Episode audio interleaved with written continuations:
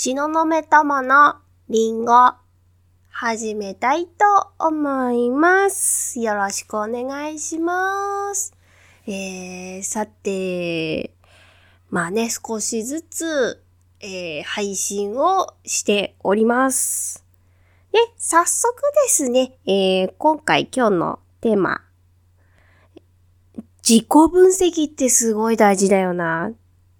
という話です。えっ、と、タイトルは自己分析って超大事。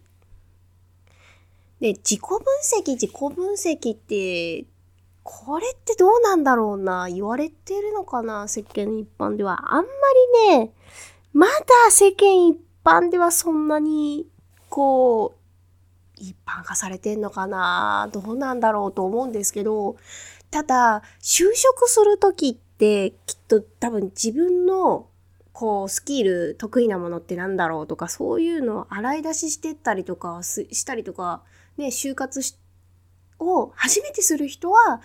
こう、分析、自己分析みたいな、棚卸しみたいなことをする人もいるので、まあ、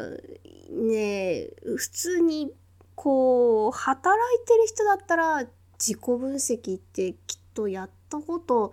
あるのかなっていう感じは、なんとなくするんですけど、ただ、やっぱり普通に今の日本って、やっぱり、えー過ごしていると、これは竹中平蔵さんが言ってたことなんですけど、何にも考えなくても生きていけると。何にも考えないで流されるまま生きていくことが今の日本ではできてしまうなんですね。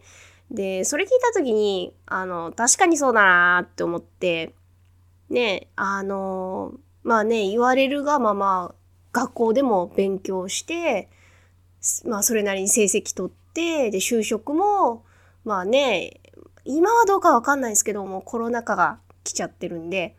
あの、まあ、今までの、その、平成的な考え方で言うと、うん、普通に、まあ、大企業に就職すして、そのまま、ああ、まあ、上から言われたことをやっていくみたいな感じでやっていけば、やっぱりね、日々に追われていくから、何も考えなくて済むんですよね、ぶっちゃけね。忙しいしね。うん。でも、やっぱり自分を知るってすごく大切だと思うんですね。で、意外と案外自分のことって分かってるようで分かってないんですよ。で、なんでかっていうと、私も一回ですね、ちょっと今年、えっ、と、ちょっと大失敗したことがあって、あーんと、この自分のその、こう、なんていうのかな、こう、お金を得ていく、こう、まあ、企業、プチ企業みたいなことをしたみたいな感じになるのかな？あれは。ちょっとよくわかんないですけど、うん、なんて言ったらいいのかわかんないですけど、で、まあ、それでちょっとね、えー、あまり詳しくここではちょっと整理できてないんで言えないんですけど、またそれでちょっとつまずいたことがあって、それからの、じゃあ本当に自分のやりたいことってなんだろうっていう、こう、じ、自分探しじゃないんですけど、ちょっと棚卸しをする時期があったんですよ。まあ大体、えー、まあ5月から夏にかけてですね、そういうことがあって、でね、あの、ああ、嫌だな、嫌だなーっても思ったんですけど、な、なんでかっていうと、本当に自分のやりたいことが、本当はすごく嫌だったことだったっていうのに気づいて、めっちゃ泣いたんですよ。もう嫌だっつって言って。で、一番やりたいことが、結局私は絵だったと。うん。あの、絵を描いて生きていきたいっていうのに気づいて、すごくね、あの、私、絵描くの嫌いになっちゃった時期があって、今も話してるところですごくもう涙出かけ、あの、うるうるしてるんですけど、すごいなんか傷ついたりとか、こう、悲しい気持ちになったことがあって、こう、自分は絵が描けないっていうふうに思い込んじゃって、それでちょっと大きくなったもんなんで、なんでちょっと文章の方に逃げてたっていうのがあったんですよ。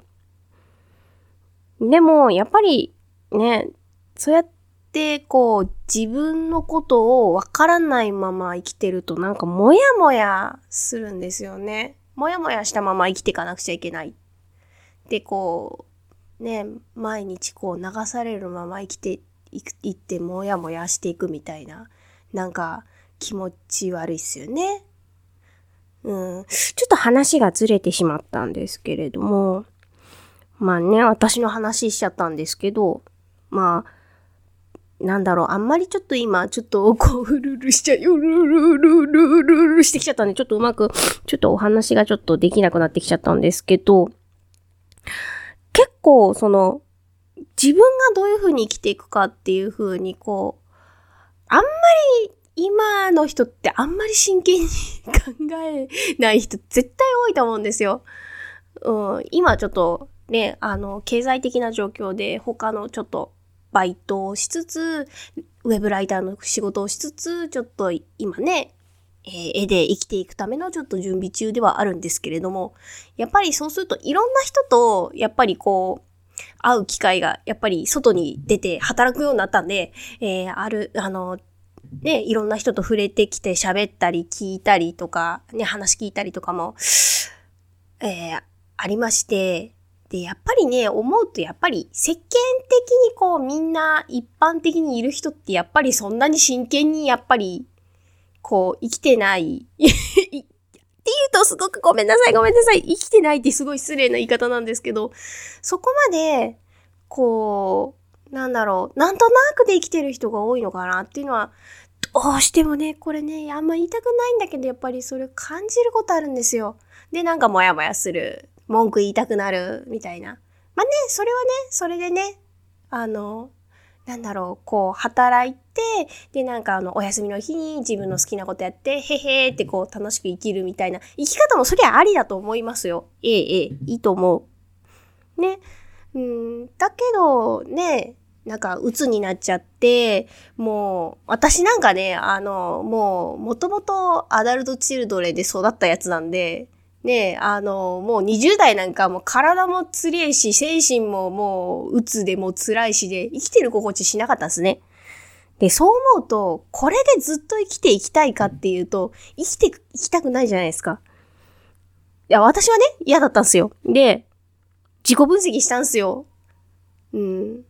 ね、やっぱりそれをこう深くこう掘っていくのってやっぱりすごく、これなんか深い話すぎて10分でこれ喋る自信ないな。こう長くなっちゃうんですけど、でもやっぱりこう自分のことを知ろうっていう機会を持たないと怖いことって逃げたくなるから気づかないじゃないですか。ね、だから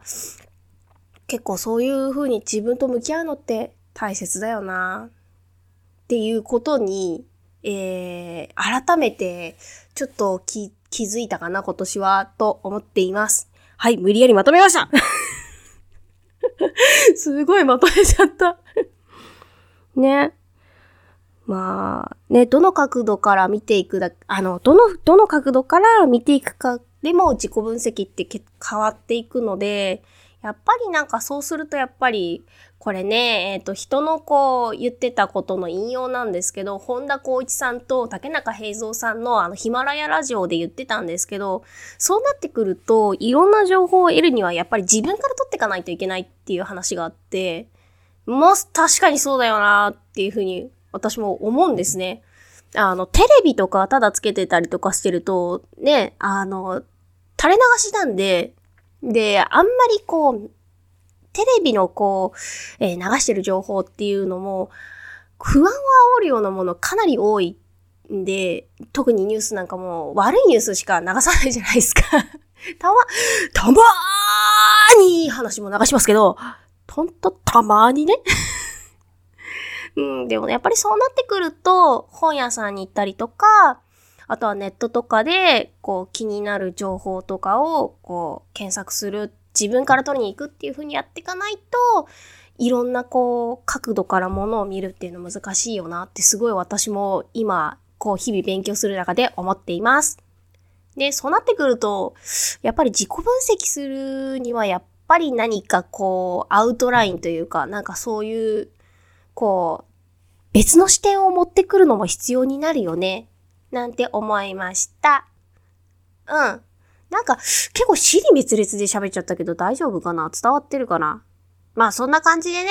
まあ今日は終わりにしようかな。うん。やっぱりそうなってくると、まあ、自己分析と自分の、えー、自己分析と自分で情報を取っていくの大切だよね、という話でした。ごめん、尻滅裂になってごめんなさい。じゃあ、今日はここまで。次回をお楽しみに。バイバイ。